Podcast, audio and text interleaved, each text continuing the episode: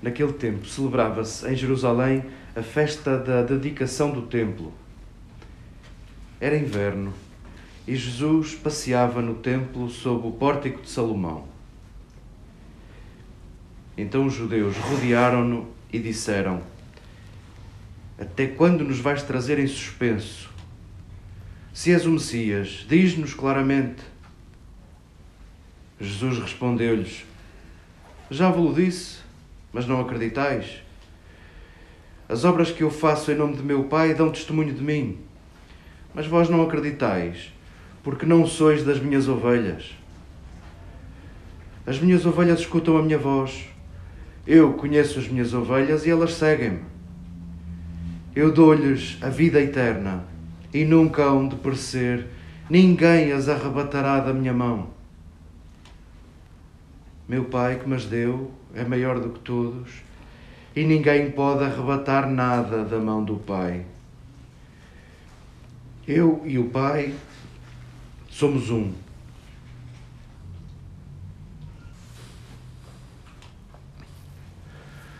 Queridas irmãs, queridas amigas, onde é que a gente já ouviu isto? Metade deste parágrafo que escutávamos no Evangelho foi o que escutámos no domingo. Desta vez percebemos melhor o contexto. Deixemos que esta repetição, a moda da repetição das mães e das avós que repetem porque muito amam, deixemos que esta repetição seja também uma repetição amorosa novamente escutamos a obsessão de Jesus pela unidade. Ouvimos uma frase duríssima de Jesus aos judeus: Vós não sois das minhas ovelhas. E se ele quer um só rebanho, como é que pode ser ele próprio a dividir ovelhas? A verdade é que fica claro que aqueles judeus que se julgavam donos e eles próprios os catalogadores das ovelhas que estão dentro e das ovelhas que estão fora, percebe-se que não são esses, não, não. É inútil o seu trabalho de divisão. Talvez mais forte do que essa frase, vós não sois minhas ovelhas, seja ninguém pode arrebatá-las da minha mão. Ninguém pode dizer que esta ou aquela ovelha está fora de Deus. Vamos, ele já tinha dito aos fariseus que aquelas mulheres de má vida, aquelas pecadoras públicas, vão à vossa frente para o reino dos céus. Não disse que eles não iam. Disse que não iam em primeiro. Iam depois. Primeiro vão aquelas que muito amam. Deixemos que, que tudo isto ferva, elumbrando no nosso peito. Deixemos que o clamor de Jesus pela unidade e pelo cuidado, faça connosco alguma coisa. Vamos escutando ao longo do tempo pascal sumários do livro dos Atos dos Apóstolos que dão conta de uma igreja como que um avião a descolar, de uma igreja a ganhar forma, do grupo dos amigos de Jesus que começa a dar carne ao sonho de Jesus, começa a dar corpo ao sonho de Jesus escutávamos neste capítulo 11 detalhes incontornáveis, eh, de uma beleza ímpar. Ficava claro que, depois da perseguição de Estevão, dispersaram-se pela Fenícia, Chipre, Antioquia e anunciavam só aos judeus, anunciavam a notícia de Jesus só aos judeus. Havia alguns que tiraram as sementes como aquele agricultor da história de Jesus, um agricultor desajeitado que atira sementes para todo lado. Houve alguns que também falaram aos gregos. Olhem, e diz-nos o, o narrador: a mão do Senhor estava com eles, e foi grande o número dos que abraçavam a fé e se converteram ao Senhor. A ponto da notícia ter chegado a Jerusalém, Bernabé ter chegado, e este detalhe também eu acho delicioso. Quando o narrador, no meio da, da ação, da apresentação da ação, nos deixa um desabafo sobre Barnabé. Ele realmente era um homem bom, cheio do Espírito Santo, cheio de fé. Isto porque chegou e alegrou-se. Nós que ruminamos o, o Evangelho de João e que quase em dois dias próximos mastigamos o mesmo texto, saboreamos o mesmo texto, deveres de cuidado, deveres de unidade, olhamos para este sumário do, do, dos atos e pensamos facto foi assim desde o início. Na descrição, a vontade foi de facto construir uma casa para todos, um, um tempo e um espaço para todos.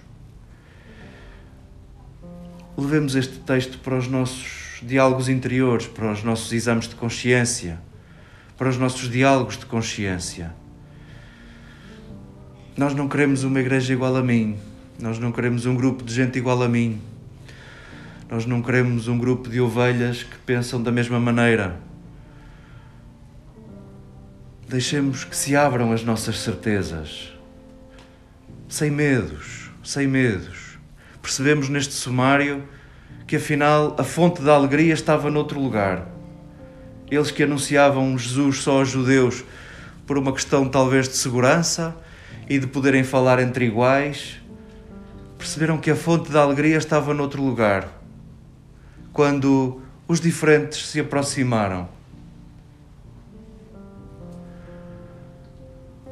Desculpai fazer deste momento um serviço noticioso, mas hoje o próprio Vaticano deu, deu, deu notícia de uma resposta que o Papa deu, uma resposta pessoal que o Papa deu ao James Martin, um um jesuíta que há dezenas de anos que se dedica a acompanhar batizados católicos que amam de maneira diferente.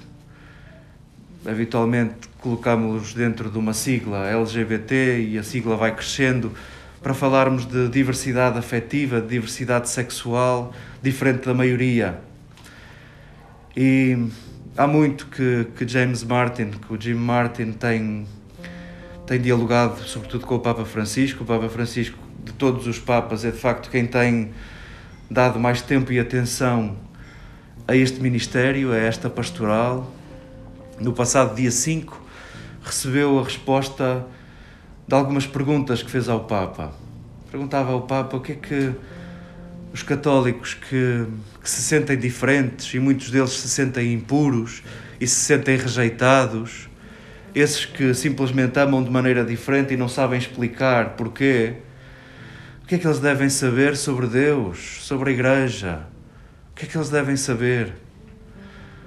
E o Papa respondeu no passado dia 5 e passado 5 dias o próprio Vaticano achou que devia fazer notícia com isto. E vamos, é de facto inédito. O Papa dizia que todos os nossos irmãos não podem sentir-se rejeitados, porque Deus é ternura, é misericórdia, é proximidade. E todos os que percorrem o caminho da ternura, da misericórdia e da proximidade encontram Deus. E isto há de fazer alguma coisa conosco. Sobre a Igreja, Papa Francisco pedia que os católicos LGBT lessem o livro dos Atos e aí iriam encontrar a Igreja viva. Possamos nós ser o livro dos Atos. Possamos nós, com as nossas palavras, os nossos gestos e as nossas escolhas, sermos letra viva do livro dos Atos, que, como escutávamos hoje, registam com muita alegria a hora em que decidiram olhar para os diferentes, olhar para gente diferente de mim. E essa foi causa de alegria.